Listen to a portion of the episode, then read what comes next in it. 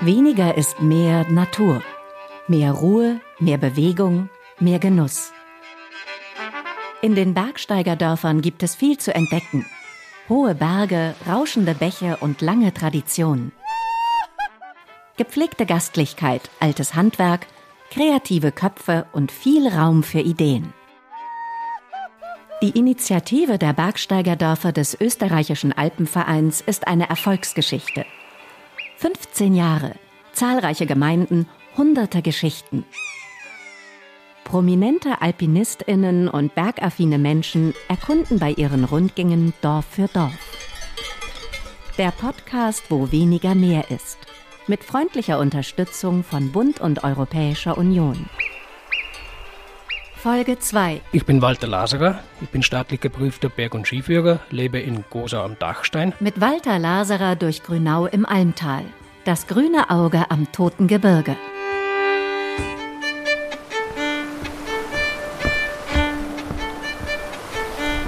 Alm ist der Fluss, der durch, durch das Almtal, durch Grünau im Almtal fließt und entspringt quasi hier am Almsee. Der Almsee liegt nicht auf einer Bergfläche hoch oben, sondern herunten im Tal.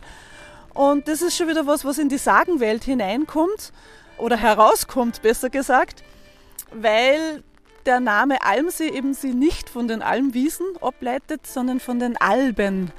Das ist eine alte Bezeichnung für sozusagen die Elfen, also diese weißen Naturgeister, die da am Almsee und entlang der Alm ganz besonders spürbar gewesen sein sollen. In alter Zeit oder vielleicht auch heute noch. Wer weiß.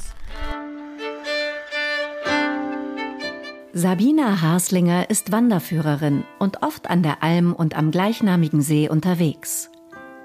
Die Alm. Sie windet sich über circa 48 Kilometer durch Oberösterreich. Das Wasser leuchtet grün in allen erdenklichen Tönen und Schattierungen. Hellgrün bis weiß an den vielen rauschenden Stromschnellen. Smaragdfarben an den zahlreichen schattigen Plätzen. Tiefgrün und verwunschen am Almsee.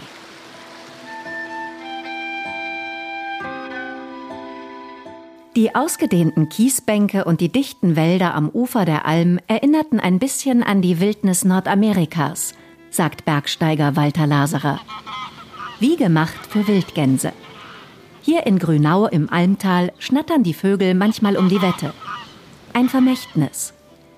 Der Verhaltensforscher und Nobelpreisträger Konrad Lorenz hat hier, am Rande des Bergsteigerdorfes Grünau im Almtal, viel Zeit verbracht. Mit seinen Gänsen und er hat bahnbrechende Entdeckungen gemacht. Na gut, die Geschichte ist ja, geht zurück in die 1930er Jahre oder so mit der berühmten Martina. Und das ist diese sogenannte Nachfolgeprägung, dass sozusagen die Jungen, wenn sie schlüpfen, dem ersten Objekt, das was sagt und sich bewegt, nachlaufen. Und das kann auch ein Mensch sein, nicht? Da läuft man dem hinterher und das ist normalerweise die Mama, weil die Mama beim Vögeln, die gibt Wärme und wenn sie nicht gewärmt werden, sterben sie. Josef Sepp Hemmetsberger ist früh auf den Beinen. Der Biologe arbeitet seit Jahrzehnten für die Konrad-Lorenz-Forschungsstation. Durch den sogenannten Zufall kam er nach Grünau im Almtal.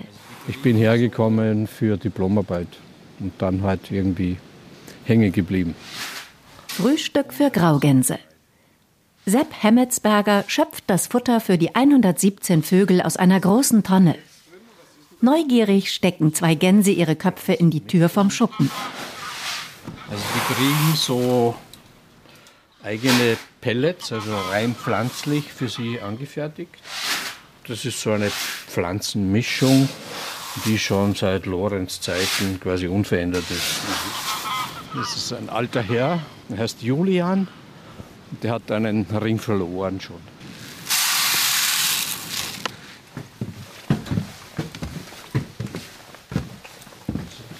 Konrad Lorenz hat hier an der alten Station lange gearbeitet und geforscht. Inzwischen sind die Gebäude in die Jahre gekommen. Im Haupthaus knarzt die Holztreppe. Im Obergeschoss verstauben zwei große Schwarz-Weiß-Bilder. Sie zeigen den Forscher, der 1973 nach seiner Pensionierung nach Grünau kam. Sepp Hemmetsberger hat Lorenz persönlich kennengelernt.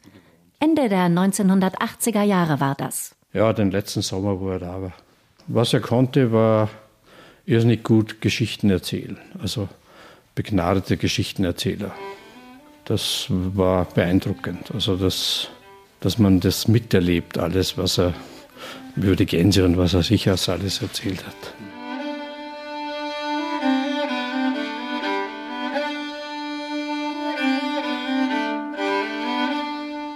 Heute forschen etliche Wissenschaftlerinnen und Wissenschaftler ein paar Kilometer entfernt vom alten Standort. Direkt neben dem Wildpark steht ein modernes Gebäude, eine Außenstelle der Universität Wien. Sonja Kleindorfer leitet die Einrichtung und begrüßt den Bergsteiger und Alpinisten Walter Laserer mit einem freundlichen Hello. Die Frau ist Amerikanerin, Biologin und ein Graugans-Fan. Die Graugänse sind die auf Planet Erden am längsten individuell untersuchte Tierart, die es gibt. Wir wissen mehr über die Graugans als jede andere Tierart. Ist das ein Verdienst von Konrad Lorenz oder ist, waren da mehrere andere Forschungen auch schon be beteiligt an dem? Verdienst von Konrad Lorenz, aber das wurde weitergeführt. Und das ist dann der Verdienst von ähm, ja, äh, Forschern und aber auch die Universität Wien, die den Wert in dieser Langzeitpopulation äh, gesehen hat.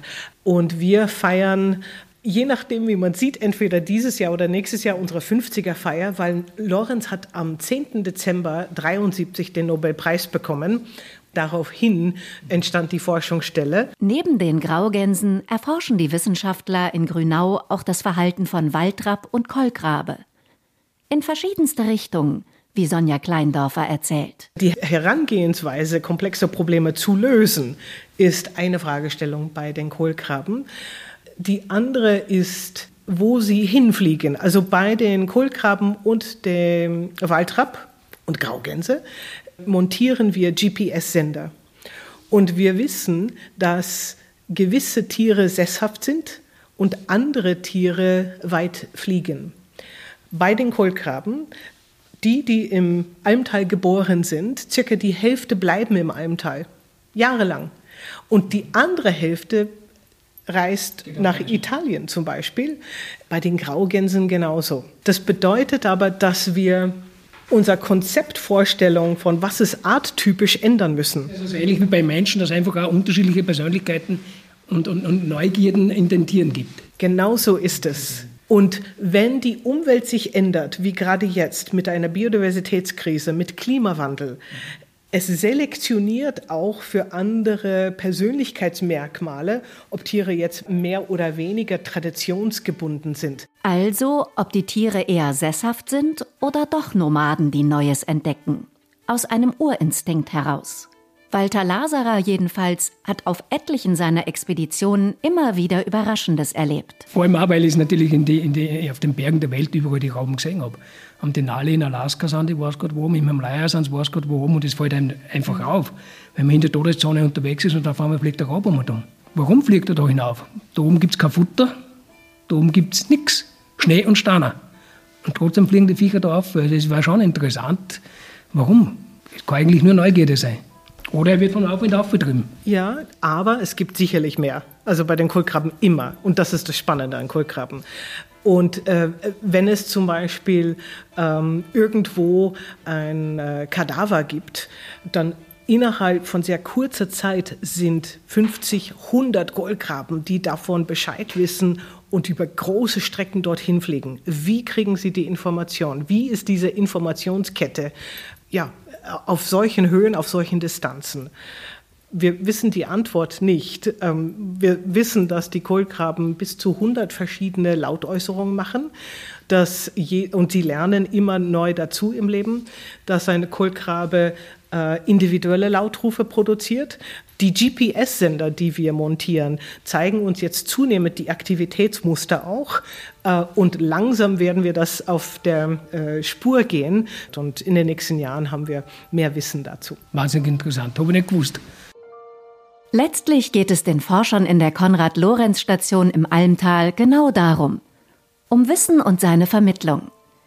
Das Team um Sonja Kleindorfer macht das mit großem Engagement. Im direkten Austausch mit den Menschen im Bergsteiger Dorf Grünau. Mit Vortragsreihen wie dem Biologikum Almtal, mit Tagen der offenen Türen oder mit Ferienprogrammen für Erwachsene und Kinder. Die Erfahrungen, sagt die Wissenschaftlerin, sind sehr positiv. Ich bin wirklich äh, so erfreut und überrascht über die Unterstützung, die wir erhalten. Und ich glaube, sie kommt daher, dass Bergsteiger Naturliebhaber sind. Und äh, ähm, da ist wirklich ein, ein gegenseitiges Respekt, ein anderer Ansatz, aber ein gegenseitiges Respekt für ähm, eine sich mit der Natur auseinanderzusetzen. Also dieser Ansatz, den teilen wir. Und das ist wirklich sehr, ähm, ja, sehr schön, wie divers die verschiedenen Ansätze sind. Tourismus, Wissenschaft, Sport, ähm, Kunst sollte man nicht vergessen. Es gibt einige Künstler im Tal, die die Natur auch abbilden. Also diese verschiedenen Aspekte kommen alle schön zusammen im Almtal und wir fühlen, fühlen uns sehr unterstützt.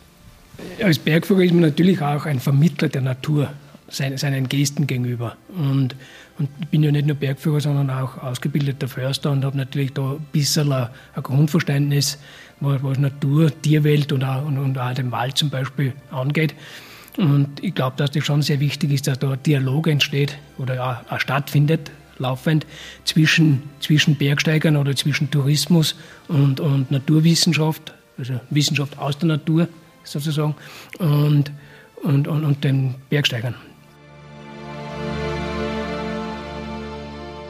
Dass das Bergsteigerdorf Grünau im Almtal das Grün im Namen trägt, ist natürlich kein Zufall. Der ganze Ort und die gesamte Region am Rande des Toten Gebirges sind waldreich. Hier ist der ausgebildete Förster und Alpinist Walter Laserer in seinem Element. Und verabredet mit Fritz Wolf. Mit einem Mann, der sich gerne im Wald aufhält. Bei jedem Wetter. Mit großer Freude, weil es gerade regnet. Es ist wunderbar jetzt zum äh, für unseren Wald, dass die Bäume wachsen können. Für Fritz Wolf sind Wälder nämlich deutlich mehr als nur Holzlieferanten. Sie sind Erholungsorte und Räume für lebenslanges Lernen. Der Förster im Unruhestand hat die Waldpädagogik nach Österreich gebracht. Du bist ja Förster, gelernter Förster und die Waldpädagogik ist ja im Prinzip schon ein etablierter Begriff in der Forstwirtschaft, wo man schaut, dass man die, die Dinge, die im Wald passieren, der Jugend oder auch unbedarften Leuten näher bringt. Aber ganz genau das Waldpädagogik, du machst ja da ein bisschen was anderes. Was ist denn das genau? Naja, äh, die Waldpädagogik nach Österreich gebracht haben der Kollege Botka und ich. Das war 1994. Und zwar haben wir das angeschaut in Amerika, Joseph Cornell, John Muir. Und wir haben die Chance gehabt, als Mitarbeiter des Ministeriums, diese Waldpädagogik-Gedanken, die da aus Amerika äh, schon langsam nach Europa gekommen sind, in ein österreichisches Modell zu bringen. So haben wir dann als äh, Lehrer äh, sozusagen die Zertifizierung und so weiter für Österreich etabliert und haben jetzt in Gmunden, in Schloss Ort, die forstliche Ausbildungsstätte, da war er bedienstet, und da haben wir jetzt die Waldpädagogik in Österreich eigentlich entwickeln dürfen und die Ausbildung konzipieren und durchführen dürfen. Wir haben 1500 Waldpädagogen in Österreich und in Europa ausgebildet, von Finnland bis, bis Portugal. Das ist mein Zugang zur Waldpädagogik. Natürlich äh, wollte ich nicht irgendwas verkünden als Lehrer, äh, was ich selber nicht tue. Das hat ja keinen Sinn nicht. Daher habe ich 1994 die Waldschule Almtal gegründet, äh, als äh, Versuchsballon auch. Und nächstes Jahr gibt es 30 Jahre der Zwischenzeit. Ist das noch nebenberuflich gegangen oder hast du das dann hauptberuflich gemacht? Naja, ich bin äh, 45 Jahre Lehrer gewesen an der forstlichen Ausbildungsstätte in Ort in Gmunden. Und äh, zum Schluss war, würde ich sagen, knapp die Hälfte meiner Tätigkeit in der Erwachsenenbildung war Waldpädagogik. Denn Wald, sagt Fritz Wolf, wirkt sich mit seinem gesamten Ökosystem auf Menschen aus. Auf unterschiedliche Art und Weise und zumeist sehr positiv. Der Wald ist einfach äh, da ein ganz besonderer Erlebnis- und Lernraum. Wenn man das Gleiche erzählt in einem geschlossenen Raum oder im Wald draußen oder auf der Wiese oder am Bach oder am Fluss, am See, ist das komplett was anderes. Und was die Leute suchen im Wald, wahrscheinlich Vitamin N, Vitamin Natur.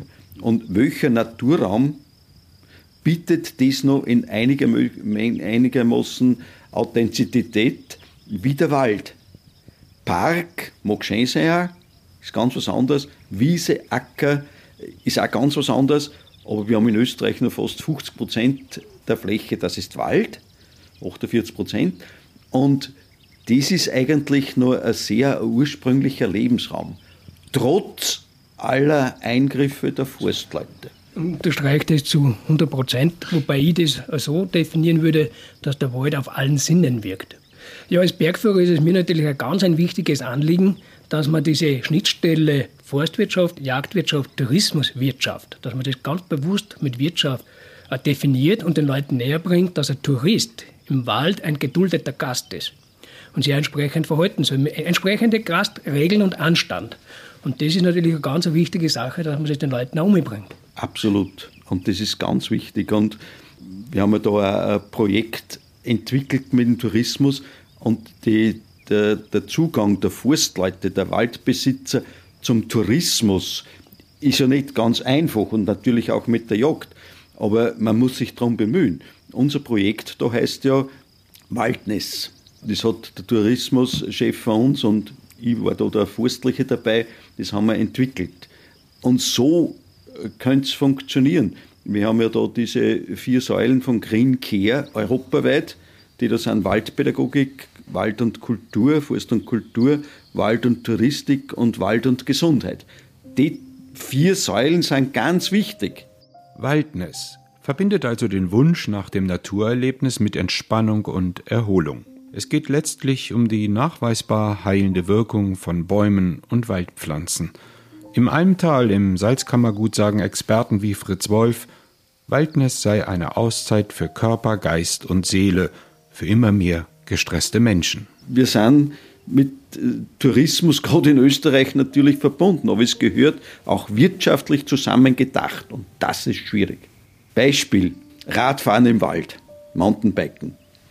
Wer ist vor 50 Jahren mit dem Vorrad gefahren? Die ganz Armen, die sich nicht einmal Moped leisten konnten. In der Zwischenzeit, dass dieser derartiger Boom wird und dass die, die, die Vorräder verkauft werden wie die warmen Semmeln, war nicht vorhersehbar. Wer hat daran gedacht, dass E-Bikes, das, das explodiert, wenn man die Zahlen anschaut. Also da haben wir dann schon wirklich ein Gedränge im Wald und es ist notwendig, äh, sozusagen, dass man miteinander redet und dass dem Wald auch kein Schaden entsteht. Ja, Stichwort ist meiner Meinung nach Gesprächsbasis und Gesprächsbereitschaft. Ja. Und ich habe die Erfahrung gemacht, aufpassen muss man auf alle Seiten mit den Fanatikern. Ein fanatischer Jager, genauso wie ein fanatischer Radlfahrer oder einer, der glaubt, der Wald gehört alle. Der Wald hat einen Besitzer und der Wald muss ja rechnen. Der Besitzer sollte auch steuern dafür. Und darum komme ich wieder zu dem, der Tourist ist ein geduldeter Gast und muss ihm auch Verständnis haben, dass über die Jagdwirtschaft auch Geld erwirtschaftet wird. Kein Widerspruch finden Fritz Wolf und Extrembergsteiger Walter Laserer. Sie verweisen auf die Initiative der Bergsteigerdörfer. Sie versucht, wirtschaftliches Handeln, Naturschutz und die Lebenswirklichkeit der Menschen möglichst konfliktfrei zu vereinen. In Grünau im Almtal sei das bislang recht gut gelungen, findet Waldmensch Fritz Wolf. Für mich ist es so ein Bergsteigerdorf von der Philosophie her grundsätzlich äh, ein sanfter Tourismus. Ich kann mich erinnern, dass unser Tourismusdirektor gesagt hat, vor 30 Jahren, ja, keine Ahnung, was ein sanfter Tourismus ist, das gibt es gar nicht. In der Zwischenzeit wissen wir auch über die Bergstöckerdörfer, dass der sanfte Tourismus kein äh, dummes Schlagwort ist, sondern genauso muss funktionieren. Gerade in Österreich Tourismus, aber das muss waldschonend sein.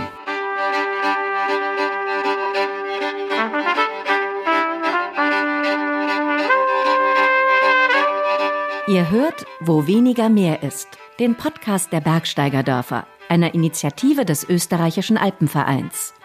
Produziert mit freundlicher Unterstützung von Bund und Europäischer Union.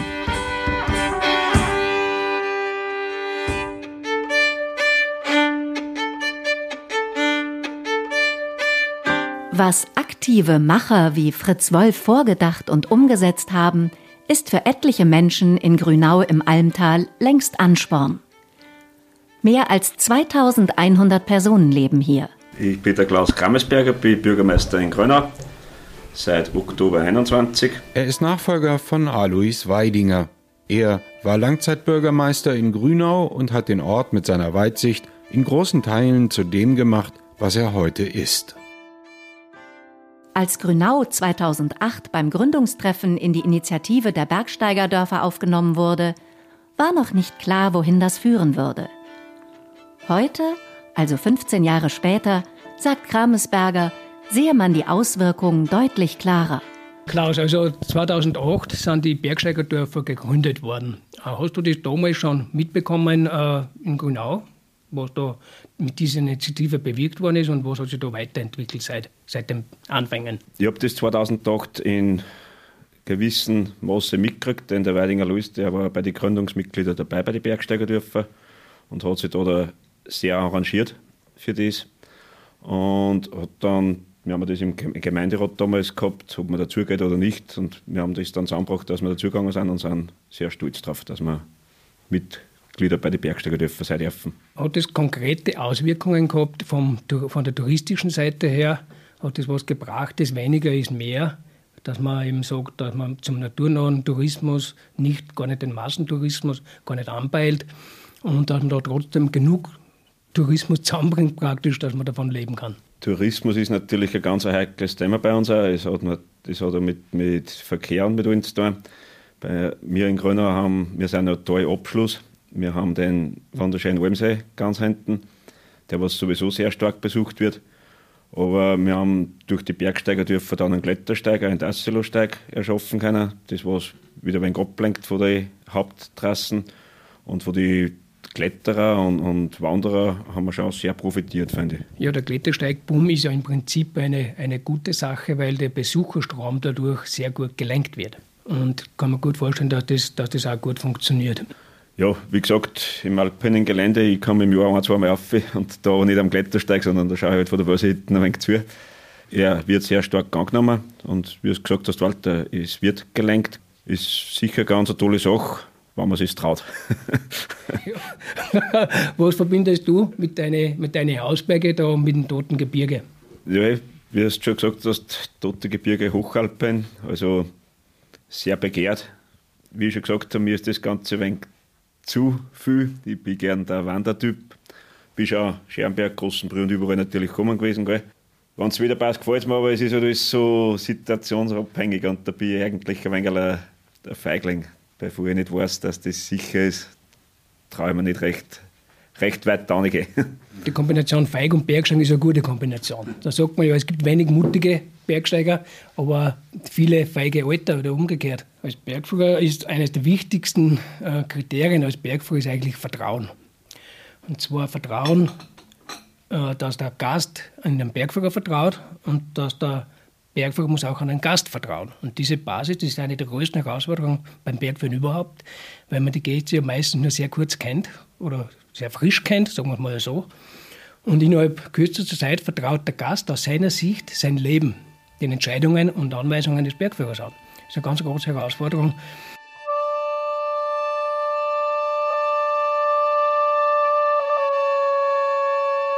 Herausforderungen hat das Bergsteigerdorf Grünau auch jede Menge, genauso wie zahlreiche kleine und wichtige Details für den Gast, wie Stefan Schimpel findet. Er ist stellvertretender Geschäftsführer der Tourismusregion Traunsee-Almtal. Stefan Schimpel leitet das Büro in Grünau und verweist beispielsweise auf eine ganz spezielle Wegmarkierung auf genau 1000 Metern Seehöhe. Das ist der Dustein rauf bei der Bergstraße Farnau, wo man in Richtung Hochberghaus, Kaspergalmrunde rauffahren kann. Bei uns eigentlich heißt es eben so, ab 1000 Meter ist man bei Du. Das heißt, wenn man eigentlich in die Berge geht, heißt es eigentlich so, dass wir am Gipfel alle gleich sind. Doch im Tal, sagen die Grünauer, sind wir schon irgendwie anders. Liegt es an der vergleichsweise großen Fläche der Gemeinde? Immerhin leben auf 230 Quadratkilometern nur gut 2000 Menschen. Flächenmäßig die größte Gemeinde in Oberösterreich und größer als das Fürstentum Liechtenstein. Fluch und Segen zugleich, findet Tourismusmanager Stefan Schimpel. Für die Infrastruktur, also für die Gemeinde her, dass sie eben Kanalstraßen, solche Sachen pflegen muss, natürlich eher ein Fluch. Aber auf der anderen Seite eben, wie gesagt, viel Platz für Natur und das ist ja wirklich schön hier in Grünau.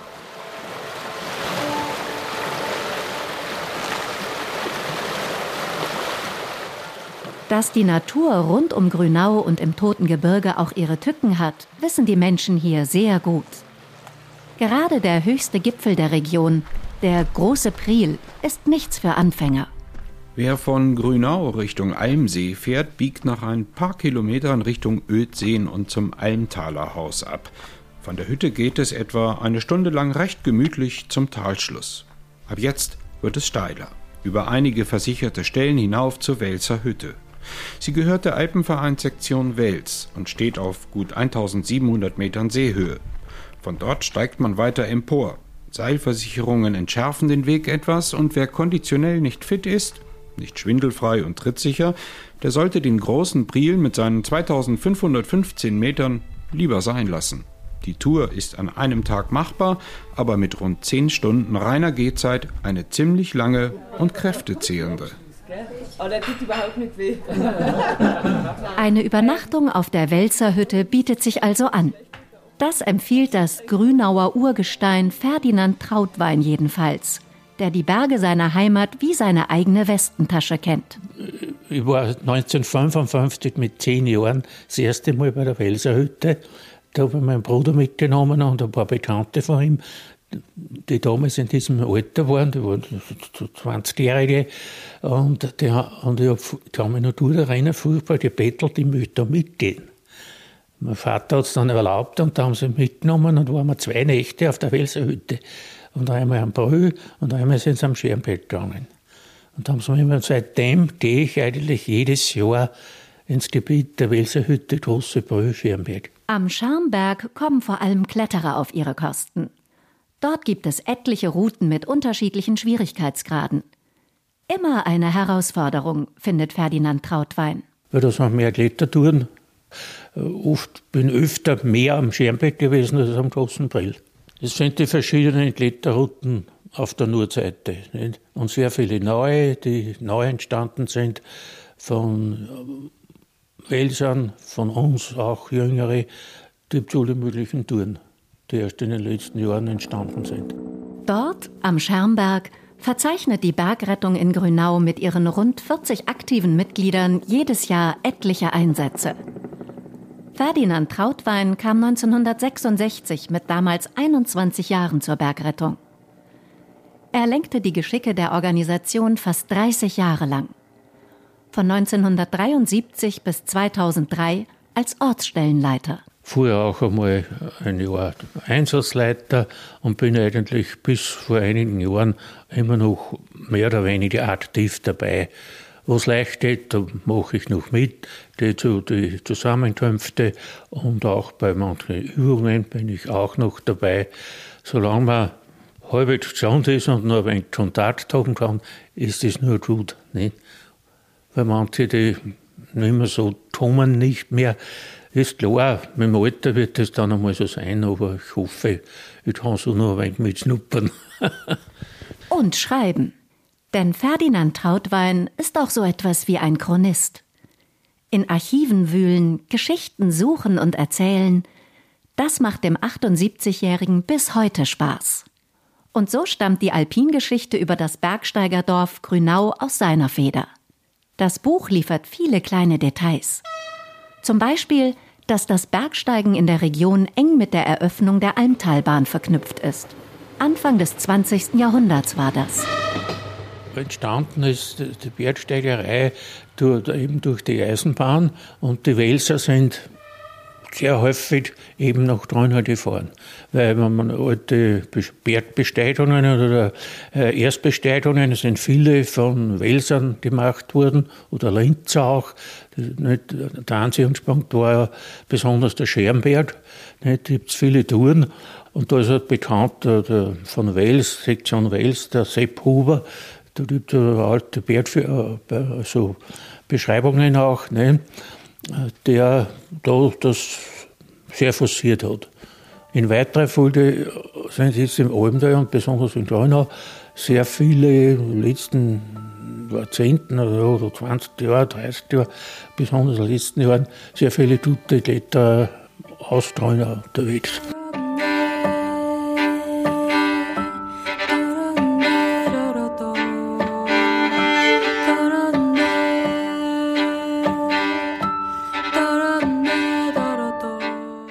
Nicht aus Grünau, aber ein Top-Alpinist ist Walter Laserer.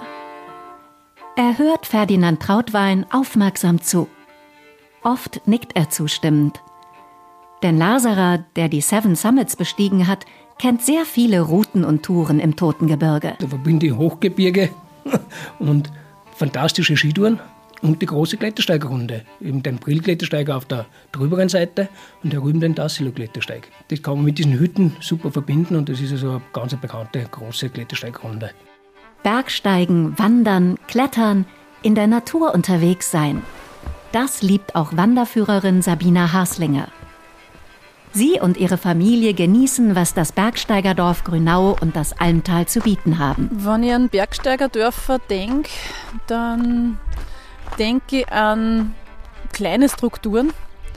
Also ich kenne ein paar Bergsteigerdörfer im Grünau natürlich, wo ich selber unterwegs bin und selber meine Führungen mache. Aber auch drüben am Attersee, Steinbach oder in Salzburgischen, wo ich selber schon auf Urlaub war. Ähm, da gibt es einfach keine großen Hotelkomplexe. Das ist relativ ruhig, klein, gemütlich. Ähm, Unberührte Natur, jein, wenn natürlich Almen müssen gepflegt werden, Bergwälder müssen gepflegt werden. Also man kann jetzt nicht sagen, das war halt unberührte Natur, aber man findet dort schon sehr viel Ruhe.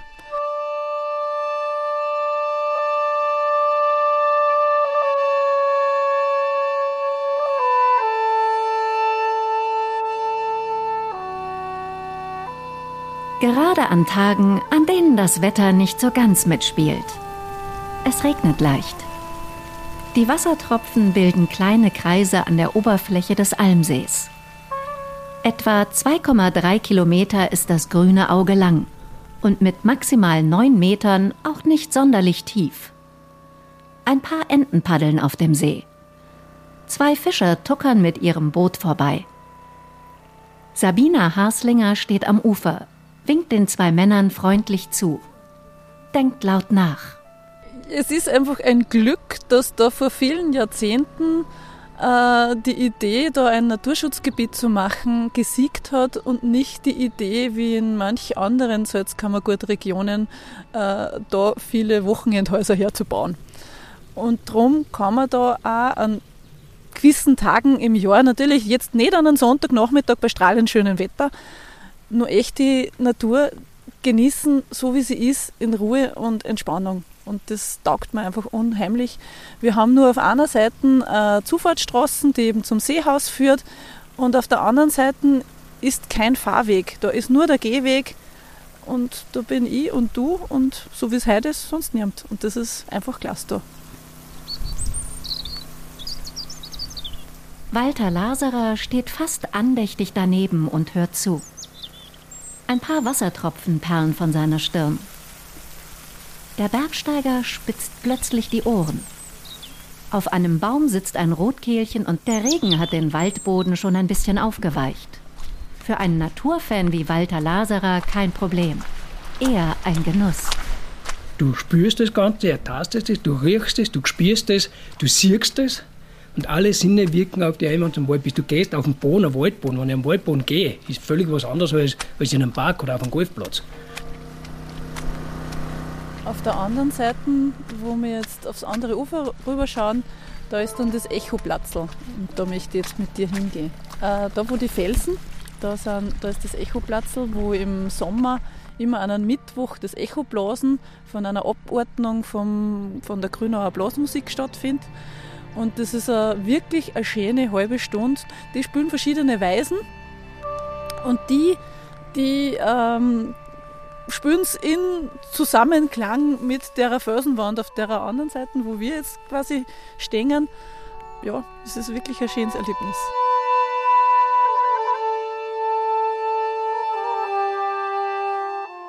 Ähm, wenn man da jetzt den Blick schweifen lässt, hat man da einfach eine, Bergkulisse rundherum. Äh, man sieht ein paar Enten, Schwäne sind zu sehen. Es regnet vielleicht ein bisschen zu sehr, weil sonst hätten wir auch noch andere Vögel ein bisschen mehr, die man da beobachten kann. Bachstötzel, Wassler, Amseln. Ähm, aber es hat auch was Magisches, sage ich mal, wenn man bei so einem Wetter unterwegs ist, wenn man da natürlich fast alleine unterwegs ist. Wir schauen mal aus auf, das, auf die Wasseroberfläche. Wenn du so genau schaust, vielleicht die Augen ein bisschen zusammenzwickst, kannst du das sehen, ha? Die Alpen.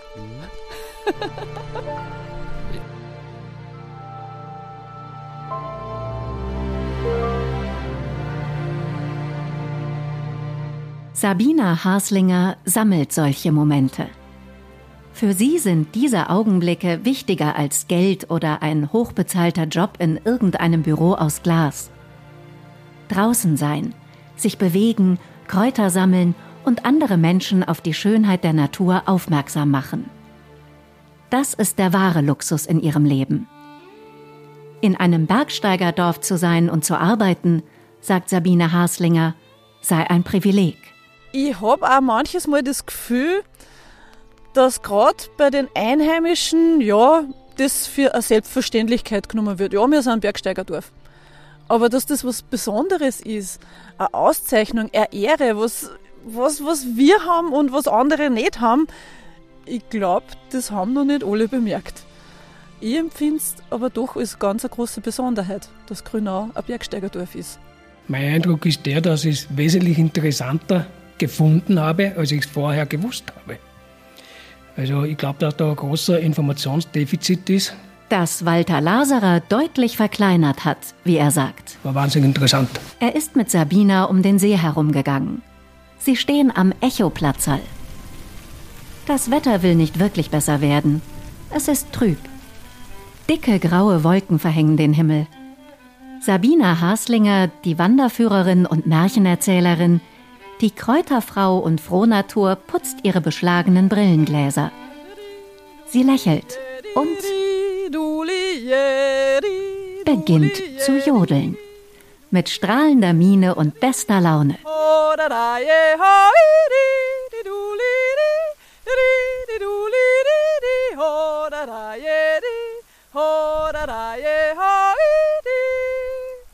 Es war jetzt ein zweistimmiger Jodler, wo ich zuerst die Grundstimme gejodelt habe und dann die zweite Stimme, die halt eigentlich normalerweise zwei Leute parallel singen. Und das ist einfach was, ich glaube, mein Herz, da kannst du nicht traurig sein.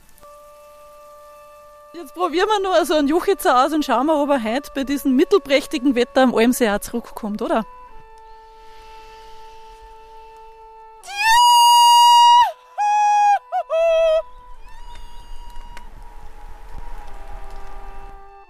Ganz schwach ist das Echo wahrnehmbar. Ganz stark aber der Wunsch, wiederzukommen. Nach Grünau im Almtal, zum grünen Auge am toten Gebirge.